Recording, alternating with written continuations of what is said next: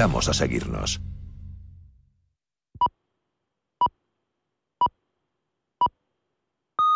Son las 10 de la mañana, las 9 en Canarias. Radio Intereconomía. Boletín informativo.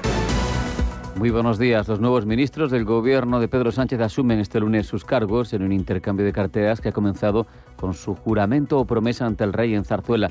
Después los lleva a dar el relevo a sus antecesores en sus respectivos ministerios.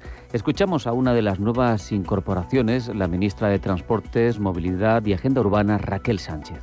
Prometo, por mi conciencia y honor, cumplir fielmente las obligaciones del cargo de ministra de Transportes, Movilidad Agenda Urbana con lealtad al rey y guardar y hacer guardar la Constitución como norma fundamental del Estado, así como mantener el secreto de las deliberaciones del Consejo de Ministros. Raquel Sánchez, quien, por cierto, sustituye a un hombre fuerte del anterior Ejecutivo, José Luis Ábalos. Su relevo ha generado reacciones en el primer partido de la oposición.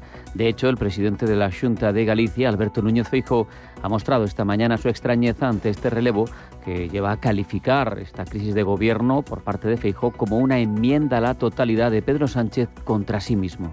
No, yo no le oculto mi sorpresa con esta con esta enmienda a la totalidad que el presidente Sánchez se ha hecho a sí mismo, ¿no? Esto es una enmienda a la totalidad claramente y un cese de personas que han sido determinantes en su carrera política. Estoy pensando, por ejemplo, en el ministro Ábalos, ¿no?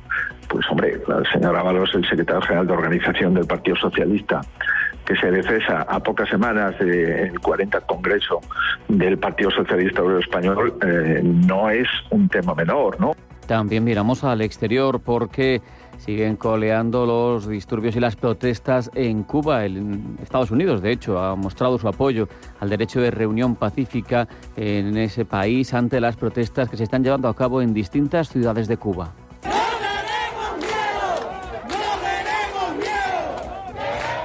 Protestas que han llevado al presidente cubano, a Miguel Díaz Canel, hacer un llamamiento a la población a salir a las calles para defender la revolución. Y esta frase es la que ha generado alarma en Washington. Por otro lado, el G20 ha ratificado el acuerdo fiscal sobre las multinacionales, ese que establece un impuesto mínimo de sociedades del 15% en el ámbito global para las compañías multinacionales. También miramos hacia el Eurogrupo, que se reúne este lunes con la secretaria del Tesoro de Estados Unidos, con Janet Yellen. Lo hace para debatir sobre la recuperación tras la pandemia y para hablar de estabilidad financiera y bancaria.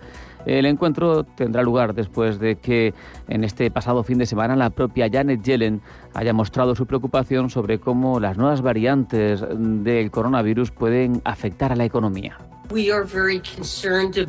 Estamos muy preocupados por la variante Delta y otras variantes que podrían surgir y amenazar la recuperación. Somos una economía global y conectada. Lo que sucede en cualquier parte del mundo, dice Yellen, afecta a todos los demás países.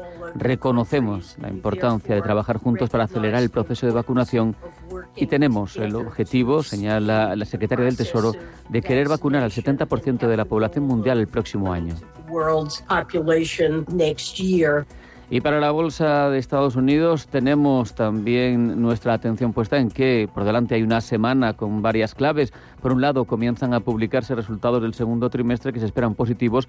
Por otro, la inflación se augura mañana algo más tranquila que el mes anterior. Además, tendremos comparecencias de Jerome Powell, pero orientadas a explicarse, no a avanzar el futuro de sus acciones. A ese mercado se refería esta mañana aquí en Capital Intereconomía el analista de Invertia Eduardo Bolinches. Wall Street eh, está de momento con un síntoma de, entrada de dinero, hay una confianza ciega en que son correcciones que se deben aprovechar para buscar eh, nuevas posiciones en el mercado. Eh, sigo pensando que las famosas FANG, que tanto te repito, eh, por fin Amazon, por ejemplo, ha despertado marcando nuevos máximos históricos. Apple otra vez, nuevos máximos históricos. Y en tiempo real, el IBEX eh, cae un 0,35%, está en 8.745 puntos. El CAC pierde un 0,64%, el DAX abajo un 0,24%, el Eurostock recorta un 0,41% y el FT100 retrocede un 0,66%. En las materias primas vemos al Brent con recortes, está en 74,03 dólares. El, eh, eso es el West Texas, el que está en 74,03 el Brent, en 74,98. Y en las divisas un euro se cambia por 1,1877 dólares y por 130,65 yenes. Otras noticias. Contamos un apunte más de la actualidad. del Gobierno presenta este lunes al sector de la automoción el proyecto estratégico para la recuperación y transformación económica, el PERTE, el coche eléctrico y conectado, que engloba toda la infraestructura para producir este tipo de vehículos en España y que pretende ser el acicate que consiga la recuperación de un sector puntero en la industria de nuestro país, del que hemos sido segundo productor europeo y octavo mundial. Hasta aquí la información. Las noticias vuelven cuando sean las 11, las 10 en Canarias.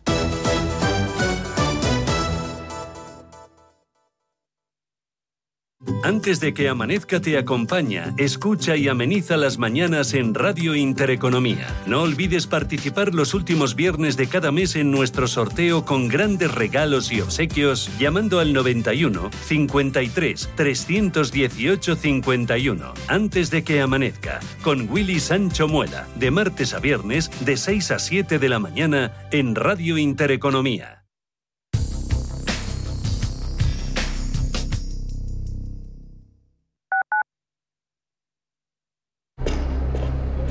Kuga híbrido enchufable. Carga cuando frenas, mientras conduces y cuando lo enchufas. Pasa al siguiente nivel en la vida real. Consigue tu Kuga híbrido enchufable con Ford Renting sin entrada y con todo incluido por 14 euros al día. Con seguro, mantenimiento integral, vehículo de sustitución, neumáticos ilimitados. Plan Moves 3 incluido. Solo hasta fin de mes. Condiciones en Ford.es. Ford. Acercando el mañana. Somos aquello que siempre quisiste ser creamos aquello que siempre quisiste tener. Las reglas del juego han cambiado. Somos traders. Operamos. Black Bear Broker. El broker de los traders. Porque el futuro ya está aquí. Porque la inversión necesita transparencia. Porque existe un ecosistema digital. Porque las criptomonedas ya conviven con el dinero tradicional. Por esto y por mucho más, Radio Intereconomía ha creado la serie de programas My Economy. De lunes a viernes a las 3 de la tarde. Damos voz a los nuevos mercados y tendencias de la era digital. Ahora más que nunca tienen un propósito. Marta, Pedro, Lucía. Seres extraordinarios que con pequeños gestos, como cerrar el grifo mientras enjabonan, cuidan el agua. Únete a ellos. Descubre tus superpoderes en canal de Isabel El poder está en tu mano. Cuidando el agua, cuidamos de todos. Canal de Isabel II. En el Soto de la Moraleja, restaurante Kionan Sui, de comida peruana, cantonesa y chifa, con una gran variedad de sabores y aromas que te dejarán boquiabierto. Junto al restaurante Inari Moraleja, calidad y satisfacción garantizada. Restaurante Kionan Sui, reservas y pedidos en el 910090830 o grupoinari.es. Te esperamos.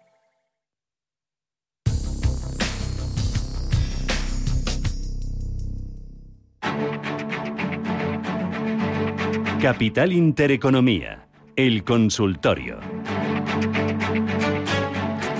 Consultorio de bolsa hoy con Carlos Doblado, analista de Black Bear Broker 915331851, el WhatsApp 609224716 y pendiente Carlos teníamos SACIR.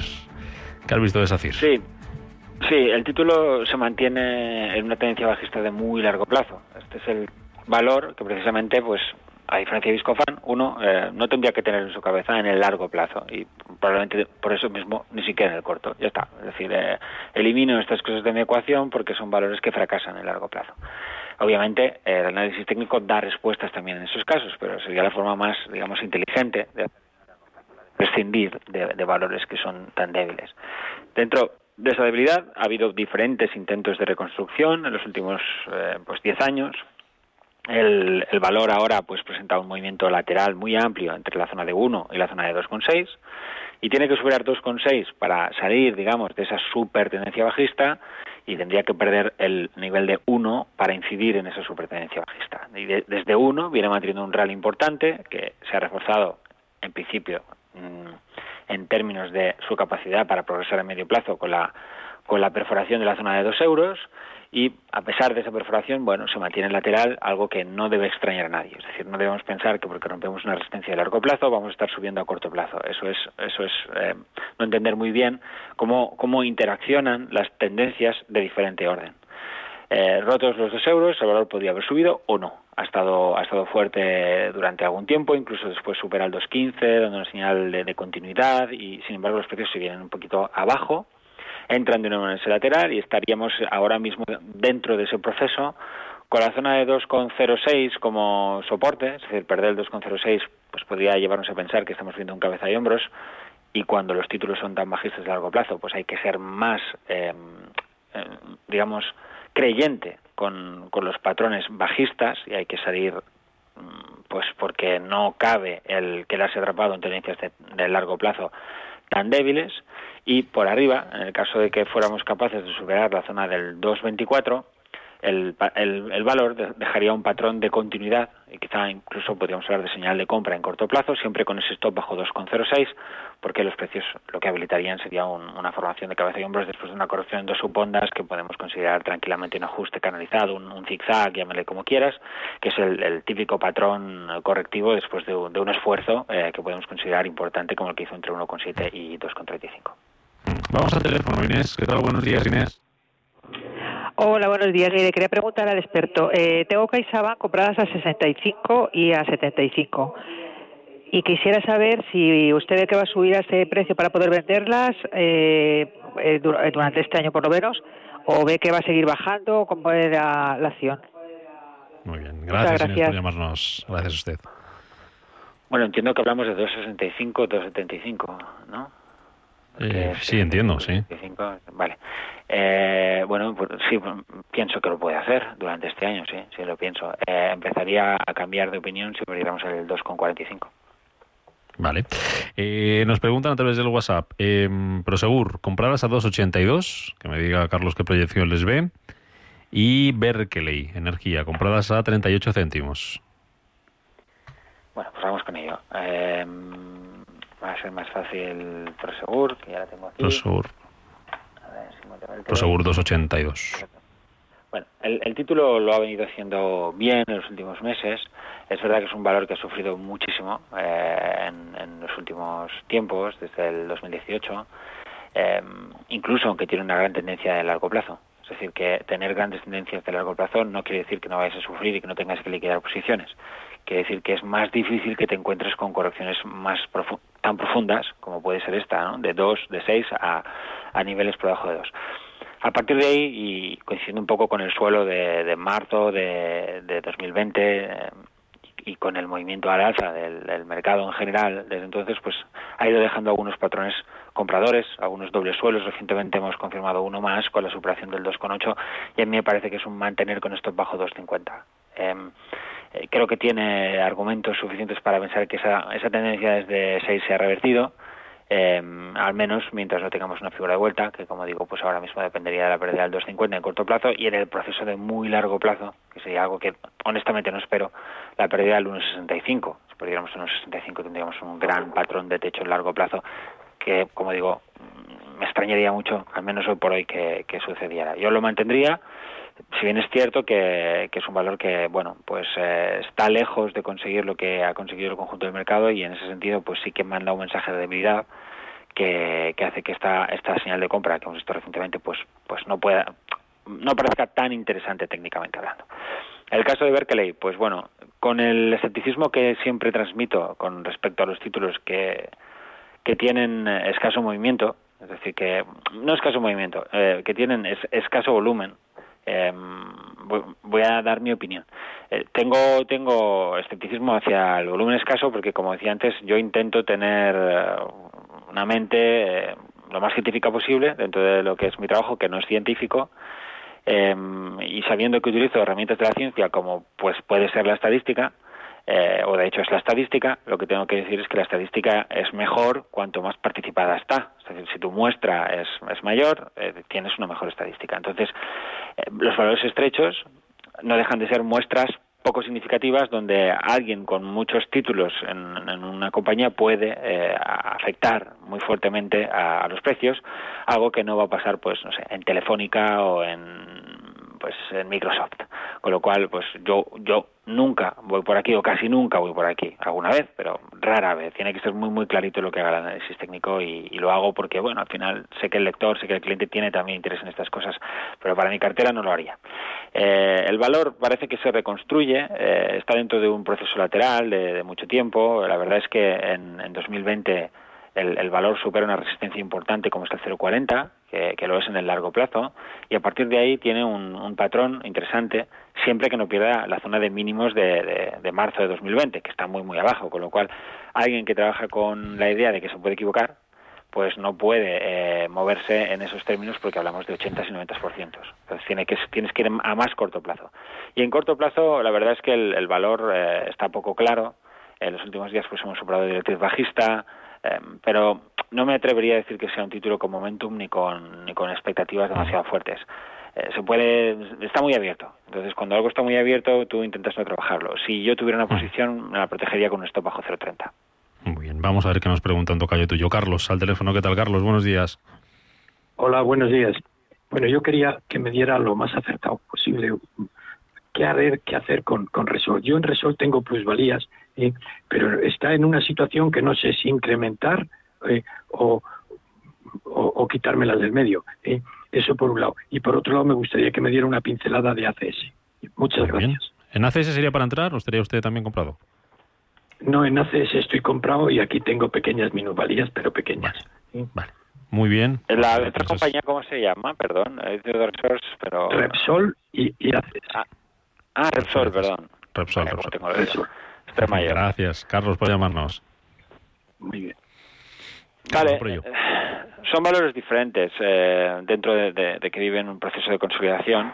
Eh, ACS ha roto esa consolidación a la baja. Es decir, si yo soy muy, muy de análisis técnico, con la pérdida del 23 tengo bastantes problemas para mantener esa posición, honestamente. Es decir, eh, no tendría zonas de stop cercanas y habría entrado en un proceso yo de, gestión de mi posición en el, en el medio y largo plazo, con lo que significa eso desde, desde un punto de vista de, gestión del dinero, que es que se alejan mucho los stops y puedo estar mucho tiempo dependiendo una posición que me hace daño. No hay ningún nivel de referencia eh, desde aquí a la zona de 17. Y bueno, aunque honestamente creo que el patrón va a fallar, ¿vale? honestamente lo creo, lo cierto es que el patrón está ahí y que eh, si eres disciplinado, pues no te queda otra que cerrar la posición e irte a otra cosa, porque la señal de venta está sobre la mesa. Em, en el caso de Repsol, pues te diría que puede haber algo parecido, pero con menos claridad, algo parecido porque el valor en, el, en un plazo más corto, eh, ACS, eh, ya da esa señal de venta con la pérdida del 25-50.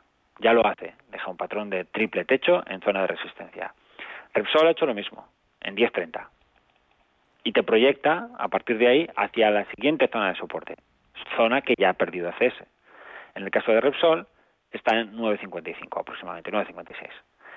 Yo tengo una posición desde muy abajo, desde la zona de, mínimos de, de, marzo del 2020 y nosotros hemos trabajado con esta idea, o sea, un stop parcial, por ejemplo, para pues para tomar un beneficio si no se ha hecho, nosotros recomendamos en la zona del, del 10.50 ya en, subida, es decir, en el propio rally, eh, deshacer la mitad de la posición por, por la verticalidad, la brutalidad de la subida, entendíamos que la zona de 11 euros era muy difícil de superar técnicamente, 10.50-11, pero muy difícil por el tipo de resistencia que tiene, aún pensando que en el proceso de largo plazo el valor tiende hacia esos máximos históricos, pero que ese moverse hacia los máximos históricos es perfectamente compatible con caer un 25%.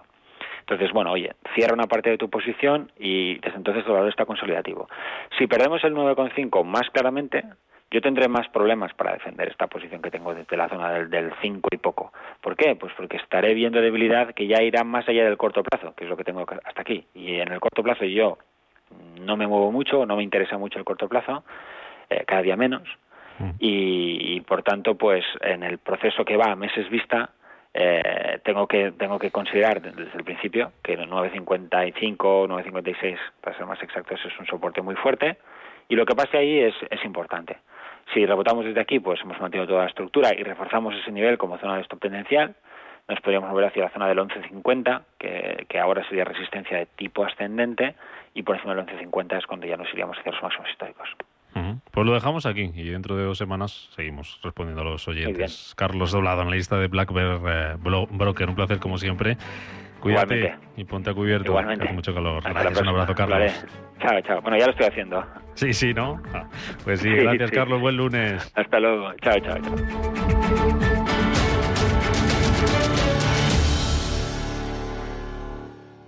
Si mantienes la cabeza en su sitio, cuando a tu alrededor todos la pierden, si crees en ti mismo cuando otros dudan, el mundo del trading es tuyo. Trading 24 horas, un sinfín de oportunidades. Cuando ves la oportunidad, IG. Todas las operaciones conllevan riesgo. 76% de las cuentas de inversores minoristas pierden dinero en la negociación de CFD con este proveedor. Debe considerar si comprende el funcionamiento de los CFD y si puede permitirse asumir un riesgo elevado de perder su dinero. Si no fuera por este oficio, ¿qué comemos? Con las ovejas, ¿sabes? Queriendo estar con ellas y, y queriéndolas a ellas, ser feliz, sí, sí.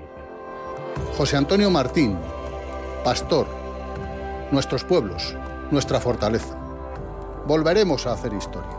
Diputación Provincial de Segovia. Bontobel Asset Management. Calidad suiza con el objetivo de obtener rendimientos superiores a largo plazo. En Bontobel Asset Management siempre estamos a la vanguardia de las inversiones activas en bonos y acciones. Para más información, entre en nuestra página web bontobel.com barra am. Bontobel Asset Management, su especialista global en fondos de inversión. ¿Piel apagada? ¿Líneas de expresión? ¿Sabes cuidar tu piel para combatir los signos del envejecimiento? Prueba lo último en Nutricosmética. Beauty Out Elixir de Marnis. Beauty Out Elixir son viales para beber con 5 gramos de colágeno hidrolizado, ácido hialurónico y otros activos naturales para una piel radiante y luminosa. Cuídate por dentro y se notará por fuera.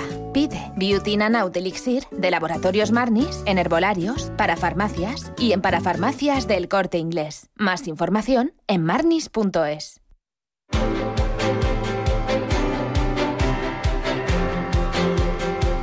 El foro de la inversión.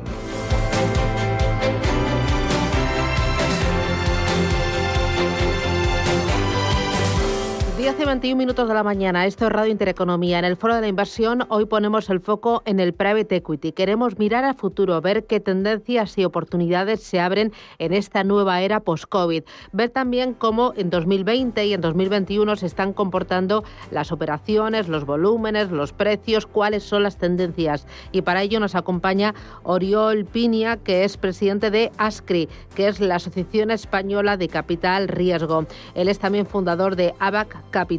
Oriol, ¿qué tal? Buenos días, bienvenido.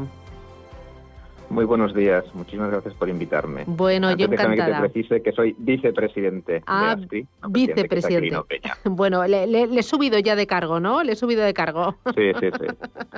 Eh, Oriol, eh, antes de nada, para que el oyente se nos sitúe, ¿qué es exactamente el private equity? Eh, ¿Cuáles son las características eh, de este tipo de operaciones? Pues mira, el, private equity básicamente nosotros lo que hacemos es invertir el ahorro de muchísima gente, instituciones de todo el mundo en compañías no cotizadas. Entonces levantamos fondos, que quiere decir que nos dan dinero de ahorradores de todo el mundo para gestionarlo durante periodos de cada fondo es de 10 años para invertirlo durante 5 y desinvertirlo durante otros 5. Y lo que hacemos es buscar compañías no cotizadas en las que invertir porque pensamos que se puede ganar una rentabilidad. Y dentro de esas no cotizadas pueden ser o de venture capital o compañías ya más establecidas. Entiendo que durante 2020 ha sido un año excepcional, igual que lo ha sido para todos, lo ha sido para todos los sectores. Eh, se ha dividido el año en dos, corríjame si me equivoco. La primera parte, el gran confinamiento, cuando todo se paró, y luego ya a partir de junio, cuando todos empezábamos a tener más visibilidad debido a que sabíamos que la vacuna estaba cerca y ahí empezaron a retomarse las operaciones. ¿Cómo fue ese 2020? Pues yo creo que lo has, definido muy, muy bien. Es decir, la, primera parte en empezó el primer trimestre bien, el segundo, obviamente, la incertidumbre hizo que separaran las operaciones porque ni comprador ni vendedor sabían muy bien a qué atenerse y por lo tanto era muy difícil el cruzar operaciones y ponerle precio. Y luego ya a partir del tercer trimestre la gente se dio cuenta que habría una nueva realidad, que había que ajustar los precios de las operaciones a esa nueva situación pero, pero el mercado volvió y al final del año, cuando se mira el volumen de operaciones realizadas en el 2020 comparado con años anteriores, pues estuvimos pues a la par. Y en cuanto a euros invertidos, el 2020 estuvimos un poco por debajo del 19, pero esto se debe a que siempre hay grandes operaciones y el año pasado hubo pues, un par de operaciones menos en grandes operaciones que el año anterior. Pero en general el año fue realmente bueno. Entre las grandes operaciones de 2020 yo recuerdo Más Móvil y también Idealista. Efectivamente, diría que estas probablemente son las dos mayores operaciones que, que, hubo y son operaciones muy bonitas y que de alguna manera reflejan la confianza del inversor internacional de private equity en el mercado español, donde ya hace muchos años que, que, está invirtiendo y esas dos pues fueron gestoras no españolas que invirtieron en esas dos compañías. eh, eh, me hablabas de los volúmenes, que en cuanto a volúmenes fue el año bueno, eh, a la par que el año 2019. En cuanto a, a precios, a número de operaciones, ¿cómo fue 2020? Yo te diría que a nivel de, precios, pues lo que sí se está observando, es decir, en el mundo de la parte más de startups, de, del venture capital, pues ahí sí que, está habiendo cierto repunte de que las rondas se están haciendo valoraciones más altas y también esto refleja la confianza que, que, el inversor tiene en el ecosistema español, donde está empezando a haber unicornios y se ve que, se puede ganar dinero en startups de España y esto hace que las rondas se estén haciendo a precios algo más altos que, históricamente. Y en, en, la parte del private equity, que son las compañías ya más establecidas, pues ahí también yo diría que en precio pues la, eh, está más caro y eso tiene que ver con los tipos de interés y de cómo está la bolsa, que uh -huh. un poco nosotros vamos a la par de si la bolsa sube, pues los precios a los que cruzamos operaciones también suben, si la bolsa baja, pues también baja, así que, estamos un poco más caros que los años. Dicho esto, importante, me parece el resaltar que España es más barata que otros países europeos. Y esto supone un, un buen arbitraje para los inversores porque pueden invertir en empresas españolas que al final están bastante internacionalizadas pagando menos que lo que pagarían para una empresa que esté pues en países uh -huh. nórdicos o en el centro de Europa. Uh -huh. Y en cuanto a los sectores que fueron más protagonistas, eh, telecomunicaciones, también todo lo relacionado con eh, agricultura, quizás, eh, ¿qué es lo que ha, ha, ha despuntado? Yo, yo, te diría que hay, hay tres o cuatro tres o cuatro campos, ¿no? El primero es todo lo que tiene que ver con mundo digital y decías telecomunicaciones, o yo lo ampliaría a decir mundo digital. Es decir, claramente esta pandemia ha sido para darnos cuenta de la importancia de que todo lo que es el entorno digital tiene en nuestras vidas. Entonces, todo lo que sean operaciones que lo que hagan es uh, apoyarse en tecnología digital, pues están muy en boga.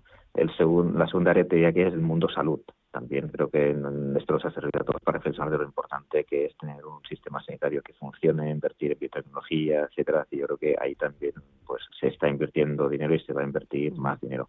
Y el tercero que tú, el, el mundo agro, pues hay como una especie de redescubrimiento en España de que es un sector, sector primario que, que siempre ha tenido su, su peso y ahora se ve que se puede mejorar mucho y se puede coger pues tecnología, aplicarla al sector primario y sacar buenas rentabilidades y hacerlo a la vez uh, más sostenible, ¿no? que también te diría que es otro tema cada vez más importante.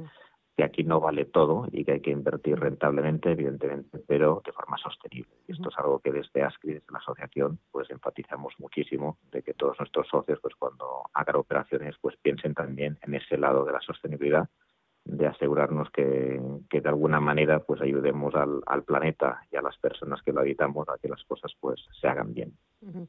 eh, ah, pensando en, lo que ha supuesto el eh, COVID-19 este 2020 y cómo ha arrancado este 2021, entiendo que ya se pueden dibujar algunas tendencias que van a marcar los próximos ejercicios, no solo este año, sino más allá, porque el private equity son operaciones de más largo plazo.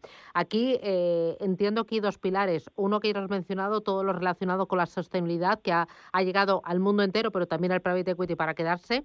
Y luego eh, todo lo que puede representar los fondos Next Generation para el private equity. Pues mira, los fondos Next Generation, pues al final todo el mundo sabe que para la inversión pública esto es una grandísima oportunidad, el, dinero que nos llega de, Europa para, para que se en el tejido productivo español y la dificultad está en, en, cómo se vehiculiza esa inversión. Y yo creo que el, el, mundo del private equity podemos ayudar a ser parte de la solución y ahí buscamos la colaboración pues, público-privada de alguna manera, pues que nuestras compañías participadas, que tenemos unos cuantos miles y al final generamos pues prácticamente pues cerca de medio millón de, de empleos en, en España, pues desde el mundo del, del private equity en todas nuestras participadas, pues nosotros lo que les hemos dicho a las participadas es que, que intenten poner planes de, de, acción que de alguna forma se puedan acoger a estos programas de Next Generation y poner en marcha y vitalizar esos programas y dinamizarlos para que se pueda invertir lo máximo posible, porque si algo sabemos en el mundo del private equity es de invertir, que es lo que nos dedicamos, y por lo tanto le pedimos a la administración pública no, no, es que le pegamos, es que le, le, abrimos la mano y decimos, oye, estamos aquí para ayudar en todo lo que se pueda. Eh, y por la parte de la sostenibilidad eh, pasa igual que en todo lo que es eh, bolsa y en todo lo que es eh, crédito. Eh, la sostenibilidad está aquí para quedarse y ahora el private equity también se le exige que sea sostenible a la hora de, de invertir, ¿no? De, de buscar operaciones. Totalmente. Es decir, yo creo que hoy en día la sostenibilidad es condición necesaria, pero no suficiente para cualquiera que quiera invertir. Entonces, nuestros inversores, que son instituciones de todo el mundo, pues desde universidades americanas, uh -huh. fondos de pensiones, aseguradoras, pues todo el mundo escucha la misma música. Uh -huh. Y es un tema de responsabilidad y de valores, ¿no? Que, que al final no nos podemos uh -huh. permitir, tenemos un solo planeta, y no nos podemos permitir al invertir separar, decir, no, no, por aquí va la inversión y por otro lado va la sostenibilidad. No, esto parte de lo mismo y lo tenemos que hacer así. Podríamos decir, Oriol, que estamos ante una edad dorada del private equity, que los próximos años se avecinan buenos. Yo creo que van a ser muy buenos, creo que van a ser muy buenos porque hay mucho dinero, hay mucha liquidez y hay un montón de oportunidades y sobre todo porque ha habido una disrupción bestial en, en la economía y en momentos de, de, crisis, pues al final la crisis todo el mundo sabe ¿no? que también eh, implica oportunidad y en esa oportunidad pues estamos trabajando mucho pues para ver si somos capaces de invertir en compañías y apoyarlas en crecimiento y, y de alguna manera aprovechar esta liquidez pues para hacer proyectos pues más grandes, más sostenibles, más rentables. Muy bien, pues eh, Oriol Piña, eh, vicepresidente de ASCRI, la Asociación Española de Capital Riesgos, eh, muchísimas gracias por atendernos y acercarnos a, mm, pues a, esta otra forma de, inversión que cada vez es más popular entre los ahorradores. Porque esto del private equity ha sido siempre algo de los eh, grandes fondos de pensiones, de las grandes aseguradoras, ¿no? de los institucionales, pero cada vez se está popularizando más entre el pequeño ahorrador a través de fondos de inversión, porque, porque al final hay que buscar rentabilidad en un entorno de muy bajos tipos de interés que nos viene acompañando y que nos va a acompañar también durante un largo tiempo. Efectivamente, yo creo que el, el capital privado es, es, una forma de invertir que ha venido para quedarse. En otras economías llevan ya 50 años con, con esta figura de, de inversión y yo creo que seguro que en España vamos a escuchar mucho, muchísimo del mundo del private equity de los próximos años. Eh, muchísimas gracias por invitarnos y por darnos a conocer. Bueno, pues encantada. Gracias, Oriol. Un abrazo y feliz verano. Hasta pronto. Gracias, igualmente. Chao.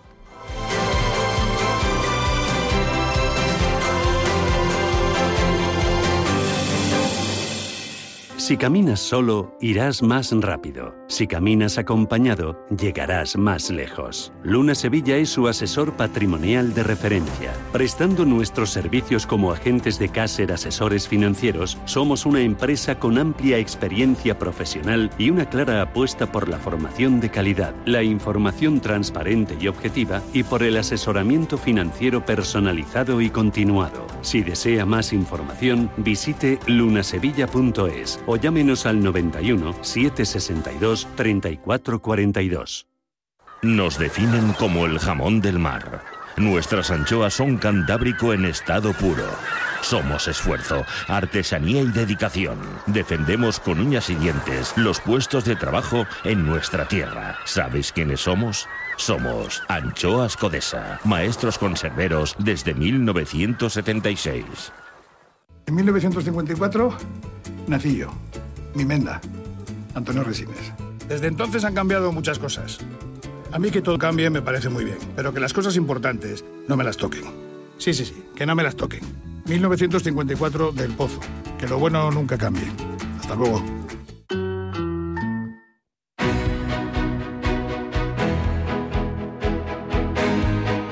Caser Asesores Financieros te ofrece en este espacio la información necesaria para que tomes las mejores decisiones en tus inversiones. 10 y 34, Radio Intereconomía. Enseguida vamos con nuestro consultorio de fondos de inversión 915 33 18 51. Ese espacio en el que queremos ayudarles, formarles, enseñarles a construir carteras sólidas pensando en el largo plazo, pensando en el en el futuro en conseguir sus objetivos de, inversión.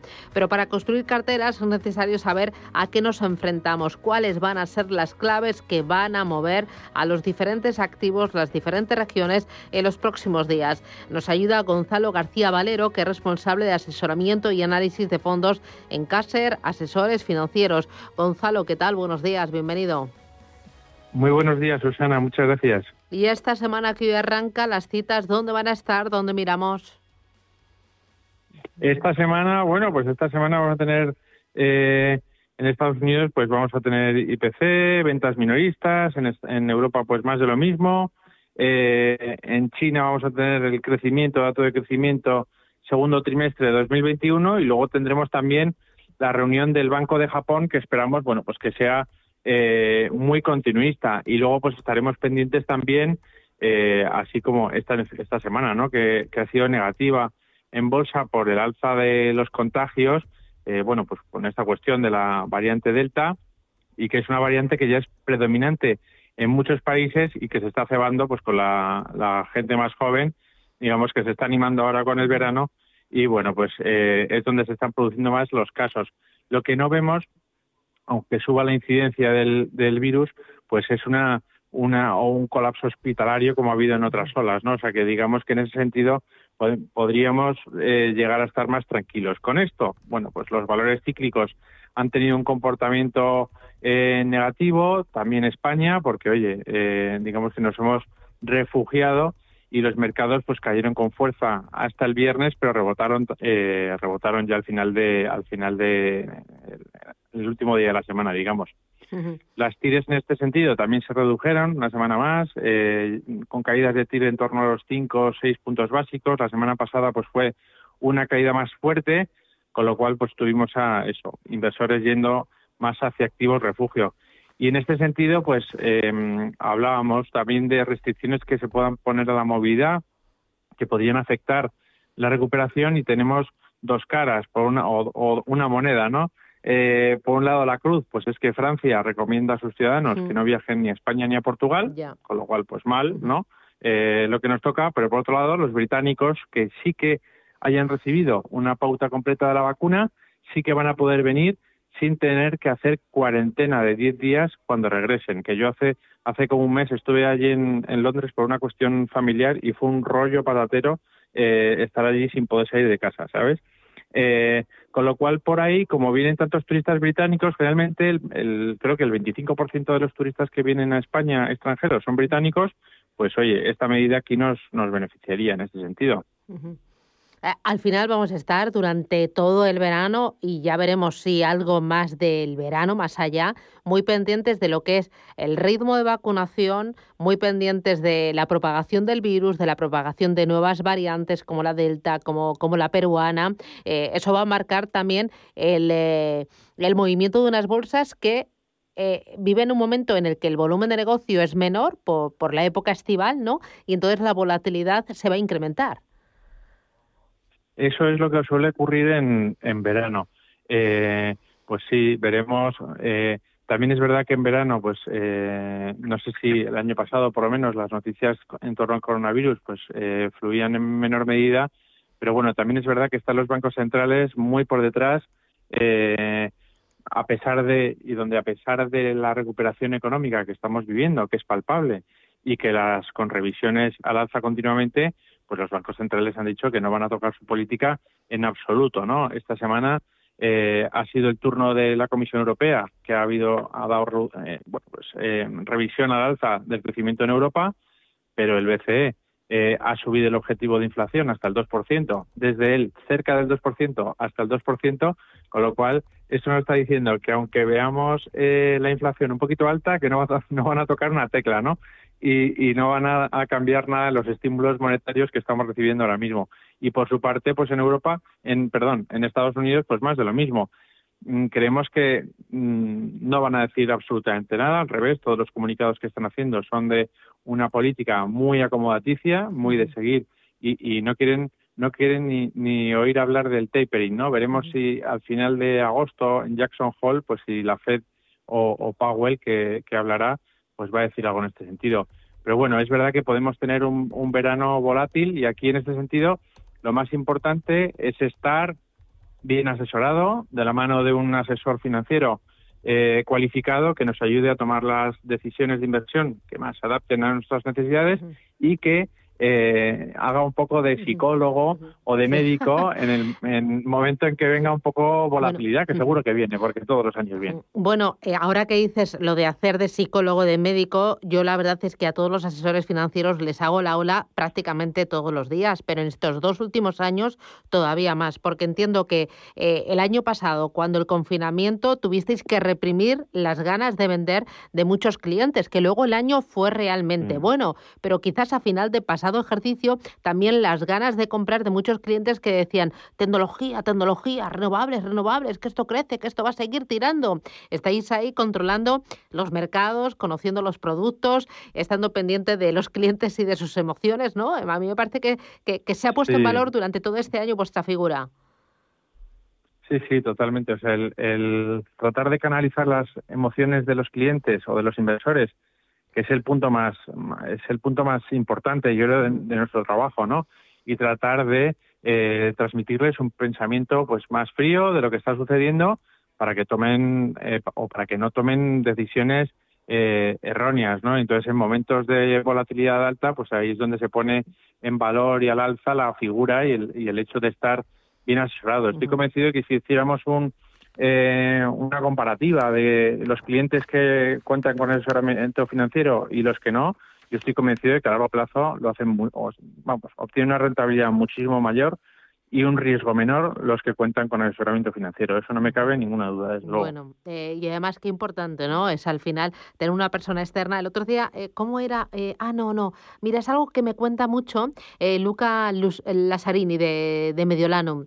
Eh, que además lo cuenta mucho en las presentaciones, dice, eh, conozco un amigo mío que es médico y eh, tuvo una vez su hija un accidente muy importante y entonces cuando la tuvieron que operar, él dijo, yo no, la pongo en manos de uno de los mejores especialistas y uno de los mejores médicos. Yo no, porque en el fondo sé que estoy operando a mi hija y en cualquier momento el pulso y la emoción y el, vértigo eh, puede jugarme eh, un, una mala pasada, ¿no? Cuánto de importante está una persona pues que sea racional, que sea fría y que sepa eh, dejar al margen las emociones en momentos complicados, ¿no? En momentos o de euforia o de miedo total. Así que no sé, me parece que es tremendo. Gonzalo, Gonzalo García Valero, responsable de asesoramiento y análisis de fondos en Caser Asesores Financieros. Gracias por abrirnos las puertas de esta semana saber a qué nos enfrentamos y por poner en valor esa figura, la del asesor eh, financiero cualificado, honesto e implicado. Gracias, cuídate. Gracias, feliz semana. Y tú y yo nos, veremos a, la vuelta del verano. Sí, porque esta también es mi, última semana, eh, que ya el lunes no estaré. Estaré en la playita, pues descansando y mirando al horizonte. Así que. Que disfrutes mucho. Sí, lo mismo te digo. Cuídate, un abrazo a todo el equipo. Gonzalo. Te lo mereces. adiós. adiós. Un abrazo.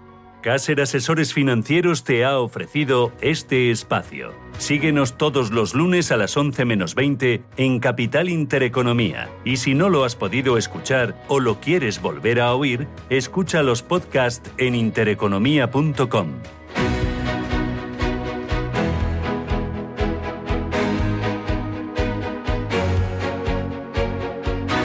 En Capital Intereconomía, Consultorio de Fondos. Con Félix González, que es socio director general de Capitales Familiares AFI. Félix, ¿qué tal? Buenos días. Hola, buenos días, Susana, ¿cómo estás? Eh, muy bien. Oye, ¿estáis tornando las eh, carteras hacia un sesgo más defensivo, viendo lo mucho que han subido en este primer tramo del año y viendo que llega el verano? Mm, de forma estructural, no. Eh, nosotros somos bastante activos, bastante dinámicos en el sentido de ir acomodándonos pues prácticamente día a día al, mensaje que vamos recibiendo del mercado y, bueno, pues estamos muy atentos pues, a situaciones como la que se vivió la semana pasada, el jueves, que, hubo un momento realmente de peligro, sobre todo en, la bolsa europea, porque se rompieron soportes importantes de medio plazo. Pero tomamos algunas posiciones defensivas para, para proteger y no irnos de riesgo en, en la caída, pero en general no, no hemos bajado el, el, riesgo de cartera. ¿no? Eso no quiere decir que día a día sigamos atentos y, y si el mercado en algún momento nos, nos diera una señal clara de, de venta, reduciríamos de forma significativa el riesgo en cartera para, para proteger a nuestros clientes. Mm. Eh, eh, em, dentro de lo que es bolsa, ¿estáis más positivos en bolsa americana, bolsa europea, bolsa asiática, incluido Japón quizás? No, en este momento, en este momento lo que lo que nos dicen nuestros modelos y nuestro sistema desde hace ya algunas semanas nos está llevando eh, hacia la bolsa americana, ¿no? De hecho, el, grueso de nuestras posiciones en renta variable ahora mismo están en renta variable americana. En Europa tuvimos eh, bastante, incluso más que en Estados Unidos hace, hace algunas semanas, pero poco a poco, como digo, nuestros modelos y nuestro sistema nos fue sacando de Europa y nos, nos fue llevando a Estados Unidos. Y lo que no nos gusta de momento, y además no vemos ninguna señal de compra por ahora en, nuestros modelos y en, el sistema, es, mercados emergentes. ¿no? Quizás porque los mercados emergentes en estos momentos eh, eh, son sensibles a las dos amenazas que tenemos encima de la mesa. ¿no? Es decir, el, el panorama de fondo o el, digamos el escenario base es razonablemente positivo para los próximos seis meses, pero tenemos dos grandes amenazas. Por un lado, lo habéis comentado vosotros antes, Susana, por un lado la posibilidad de que eh, alguna de estas variantes de la COVID o alguna otra nueva pues pueda volver a ponernos en una situación complicada y un deterioro de las perspectivas de crecimiento que ahora mismo se barajan para los próximos meses. Eso sería eh, negativo, obviamente, para los mercados eh, bursátiles y sobre todo para los sectores que mejor lo han hecho en las últimas en las últimas semanas y meses, que son fundamentalmente los, lo que se llama el, grupo de value, ¿no? Eh, y por otro lado, la otra gran amenaza es que todo vaya tan, tan bien eh, que especialmente, bueno, los bancos centrales, pero especialmente la Reserva Federal, se habían obligados a acelerar el proceso de normalización de sus políticas monetarias. Eso a medio y largo plazo no me preocupa mucho para la bolsa porque al final se, se acabaría reponiendo, pero es posible que si, que si el mercado eh, tuviera que pasar por esa anticipación ¿no? de la normalización monetaria, tuviéramos ahí unas semanas complicadas, con, caídas eh, fuertes en los mercados de renta fija y también relativamente fuertes en los, en los mercados de renta variable que pasadas esas semanas lo acabarían, lo acabarían superando porque sería en el fondo la, la consecuencia de un escenario de crecimiento eh, eh, positivo. ¿no? entonces, bueno, yo sí que creo y estoy de acuerdo con, con lo que comentabais anteriormente, que vamos a tener unos meses ahora volátiles. Creo que el mercado va a seguir ofreciendo eh, oportunidades para generar dinero, pero, eh, pero va a haber momentos en los que eh, el mercado se va a poner nervioso, donde posiblemente vamos a ver caídas relativamente importantes y hay que, hay, va que ver, vamos a tener que estar todos muy atentos y, reaccionar rápidamente porque, porque además estamos en un año continuamente de, continuas rotaciones, es decir, que, que aunque estamos viendo a nivel de índices que la situación está tranquila, incluso pues por ejemplo en Estados Unidos estamos viendo máximos históricos eh, casi una semana sí y otra también, pero de fondo la situación de fondo del mercado es mucho más débil de lo que aparentan los índices. Eh, por ejemplo, si comparamos la evolución del Russell 2000 con la del SP500 o el Nasdaq, la situación es completamente distinta. Incluso a nivel sectorial no, no vemos tendencias sostenidas, vemos tendencias que duran apenas unos pocos días. Vemos el mercado muy, muy polarizado en este sentido, que se está polarizando cada vez más. Lo vimos también la semana pasada el, jueves y la recuperación del viernes y por lo tanto yo creo que, que, sí que hay que estar en bolsa, desde luego mucho más en bolsa que en renta fija. La renta fija para mí es, es un mercado que ahora mismo prácticamente no existe y muy peligroso en estos momentos, pero, pero en bolsa hay que estar con cuidado, muy atentos y saber lo que se está haciendo y siempre tener eh, contenido el, el, riesgo dentro de los parámetros tolerables, incluso en el peor de los escenarios. Yo siempre se lo digo a los clientes, ¿no? Hay que, hay que en, en el mercado financiero siempre hay que estar preparado para lo peor hay que estar em, gestionando las carteras, buscando lo mejor, pero siempre guardando la ropa por si viene lo peor, porque lamentablemente hemos visto en, mercados financieros y los que llevamos ya muchos años en, el sector, yo llevo ya casi 30 años trabajando en el sector, eh, hemos visto que lo peor, y tú también lo sabes, Susana, porque llevas muchos años, estos famosos cines negros, ¿no? estas situaciones eh, complicadas, se repiten y se repiten con, con, con cierta recurrencia, ¿no? Y por lo tanto, eh, siempre hay que tener mecanismos de protección instalados en las carteras para que nos den el tiempo que necesitamos para reaccionar y, girar las carteras ante un escenario que puede llegar a ser muy peligroso. Cuando hablo muy peligroso, estoy hablando de caídas eh, por encima del 20-25% en cuestión de, días, ¿no? Ya las hemos vivido y recuerdo, no sé, me parece que fue en el año 2011, corrígeme tú si te acuerdas, pero el famoso agosto de 2011, donde vimos en cinco días una caída del 25% En, en, las bolsas internacionales. Cuidado que eso pasa. Y, y, luego, además, no invalidó para nada la tendencia alcista, porque creo recordar que en septiembre o octubre ya estábamos por encima de los máximos anteriores. Pero, pero luego hay que, hay que poder aguantar eso. Yo, en vez de, yo al contrario de lo que decíais antes, en vez de tener que gestionar las emociones, prefiero que nunca tengamos la emoción de, de tener ese vértigo y ese sufrimiento ¿no? en, en, las carteras. Esto se evita con, con, con un sistema, con, con, con, porque nosotros los asesores también somos seres humanos y también estamos sujetos a comportamientos emocionales y la, la mejor forma de, de, dejar eso fuera es con profesionalidad, con rigor y con un sistema que, que te determine de la forma más objetiva posible lo que está pasando en el mercado. Eh, llegados hasta aquí vamos a dar paso a los oyentes para que nos planteen sus dudas. Saben los oyentes que tienen dos caminos. El teléfono directo 915331851 o si lo prefieren un número de WhatsApp al que nos mandan sus mensajes de texto o de audio. Es el 609224716 y empiezo por una notita de voz. Buenos días, soy Rosa de Zaragoza.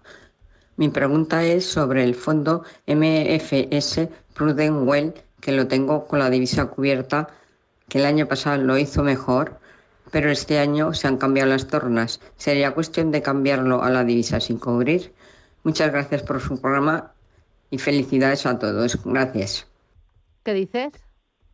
Bueno, pues digo que, el problema de, ese fondo no es el, riesgo de divisa, sino el sesgo ¿no? de la cartera. ¿no? el año pasado eh, tuvimos un buen comportamiento de, los activos más conservadores porque se vieron respaldados por, las políticas de estímulo adoptadas fundamentalmente por los bancos centrales, también por, la política presupuestaria, pero esa llegó más tarde e incluso en algunas zonas, por ejemplo en Europa, ni siquiera ha llegado el dinero todavía, ¿no? Pero en Estados Unidos, por ejemplo, sí. Pero, pero fundamentalmente por parte de los bancos centrales que le dieron un nuevo impulso a todos los activos conservadores, renta fija corporativa, deuda pública, y en ese sentido pues fue un año que, siendo al final en neto complicado, pero positivo en general para los activos, la, renta fija y la deuda pública pues recibieron un impulso adicional, como digo, por parte de, esas políticas expansivas mm, o, el redoblar esas políticas expansivas, porque llevamos ya más de casi 15 años con esta situación, ¿no? Eh, que, hicieron los bancos centrales, ¿no? Este año las zonas han cambiado, hemos visto cómo las perspectivas de recuperación económica, la progresiva reapertura de las economías pues, pues no está beneficiando obviamente a los mercados de renta fija. También los bancos centrales, sobre todo la Reserva Federal, ha empezado a hablar ya y a preparar al mercado para una normalización de, su política monetaria que, posiblemente va a llegar de forma muy progresiva y muy lenta y a lo largo del año que viene. Pero, pero realmente el, binomio ahora mismo de rentabilidad esperada y riesgo favorece claramente más a la renta variable frente a la renta fija. Pero insisto, como decía antes, estando muy, muy encima de, la mañana a la noche de lo que está pasando en los mercados, qué sectores están recibiendo dinero, qué sectores están saliendo y, actuar en, consecuencia. No, no creo que sea un momento ni una coyuntura en la que tengamos que hacer grandes apuestas a medio y largo plazo, porque nadie sabe lo que va a pasar dentro de un mes, dentro de tres meses. Y, es una coyuntura en la que creo que tenemos que estar especialmente atentos a lo que el mercado nos está diciendo y no pretender ser más listos que el mercado. nadie es más listo que el mercado y el único que tiene razón al final del día es el, mercado, ¿no? Entonces, eh, ahora mismo el mercado nos dice que hay que estar más en renta variable que en renta fija, ahora mismo nos dice que hay que estar más en renta variable americana que en renta variable europea, pero veremos qué nos dice a partir de mañana o, la semana que viene, ¿no? El mercado abre todos los días y nuestra obligación y nuestra responsabilidad es estar pendientes para, para intentar eh, sacar la máxima rentabilidad posible para nuestros clientes, pero también evitándoles eh, situaciones complicadas eh, o caídas importantes en su cartera que luego cuesta mucho recuperar. Recordemos que matemáticamente una caída de un 5%, pues apenas exige un 5,13, un 5,14 para recuperarla, pero una caída de un 50% en una posición de renta variable exige una subida de un 100%. Hay caídas en renta variable que no se recuperan jamás, ¿eh? lo hemos vivido a lo largo de la, de la historia, ¿no? Es decir, los índices, los índices sí recuperarán, pero ha habido acciones que, que han caído mucho, antiguos líderes que o acabaron desapareciendo de hecho o, o, nunca volvieron a recuperar las cotizaciones eh, de, sus máximos anteriores. Eso hay que tenerlo siempre en cuenta. Eh, voy con otra consulta que me llega a través del WhatsApp escrita. Dice, buenos días. Dice, ¿pueden preguntar al analista si es momento de salirse de China o mejor de Asia en general? Entre China y Asia, ¿con qué se queda? Carlos de Madrid. Pues yo lo he dicho un poco antes, en estos momentos con ninguno de los dos. Eh, eh, de hecho, en, China y los emergentes en general, pero especialmente China, hace ya algunas semanas que, ha entrado en tendencia bajista de medio plazo y eso me preocupa desde el punto de vista cíclico. Y tanto es así que a finales de la semana que de la semana pasada tuvimos al Banco Central chino tomando algunas medidas de, de bajada de coeficientes de liquidez para los bancos para estimular el aumento de la liquidez en el sistema, es decir, que ellos también están viendo que la economía no, no está yendo tan fuerte como, como inicialmente se pensaba. ¿no? Esta semana también tenemos los datos de crecimiento de, de China del segundo trimestre, veremos a ver qué tal han ido, pero ahora mismo no, no me siento cómodo en, en, emergentes en general. Hay alguno que lo está haciendo relativamente mejor, como es el caso de India o incluso el caso de Brasil, pero en conjunto el sector, el segmento no, no me gusta y dentro de ese segmento China probablemente sea uno de los de los mercados que menos me gusta en estos en estos momentos hoy en día. La situación puede cambiar, insisto, en, en, las próximas semanas o en los próximos meses, pero en estos momentos el mercado en el que me siento más cómodo es en Estados Unidos. Estupendo. Oye, dentro de Estados Unidos, ¿alguna gestora, algún producto que, que tú digas merece la pena, me gusta?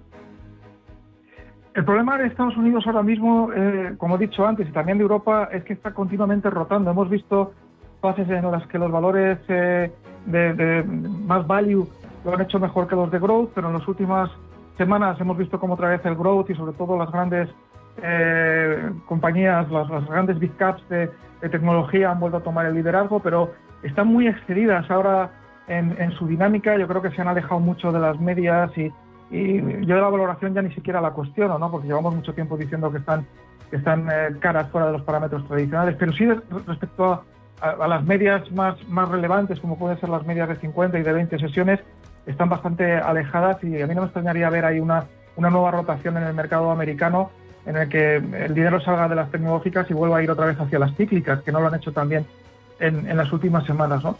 Entonces, yo, yo quizás estaría en, en, fondos más pasivos o más blend, digamos, más, más mixtos, más cercanos a los índices, porque lo que nos han demostrado estas rotaciones es que en neto los índices lo han, hecho mejor eh, que, que, los, que los, que los eh, a lo largo del año, insisto, no en, estas fases, que, que, los fondos más especializados, o si no, bajar ya al nivel de selección de valores, que nosotros también lo estamos haciendo, e ir a valores concretos ¿no? en, eh, en función un poco de lo que nos va, nos va dictando el mercado en, cada momento. Pues Félix González desde Capital y Familia de AFI, gracias por las claves y los consejos. Feliz lunes, feliz semana. Muchísimas gracias, Susana, y que disfrutes de tus vacaciones. Igualmente, cuídate, Cuídate mucho.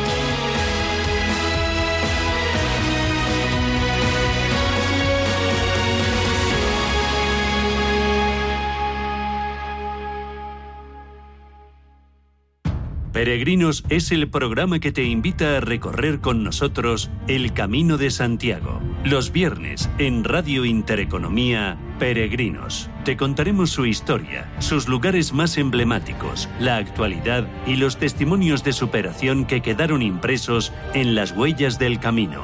Peregrinos. Los viernes a las 8 de la tarde en Radio Intereconomía.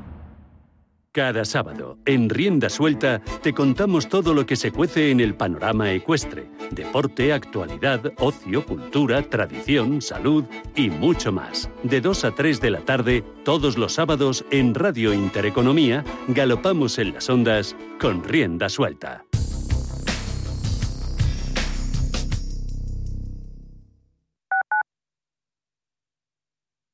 Soy José Luis, director de Seguros García Ochoa y quiero darte mi teléfono personal para asesorarte, hacerte un estudio de todos tus seguros y ayudarte a ahorrar. Toma nota, 679 48 20 40. Repito, 679 48 20 40. Mi compromiso, estar más cerca de ti.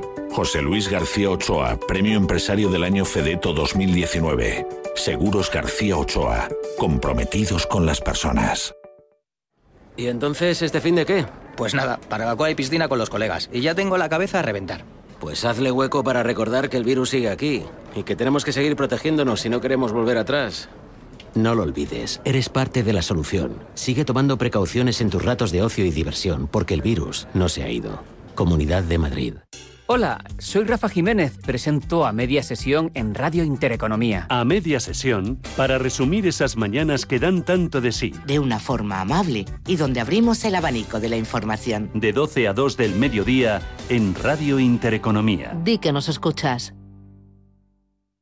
En la Fundación La Caixa, desde el programa de ayudas a proyectos de iniciativas sociales, trabajamos para hacer realidad una sociedad más justa y solidaria. Por eso, mantenemos nuestro compromiso, reconocer las mejores iniciativas y acompañar a entidades sociales para llevarlas a cabo.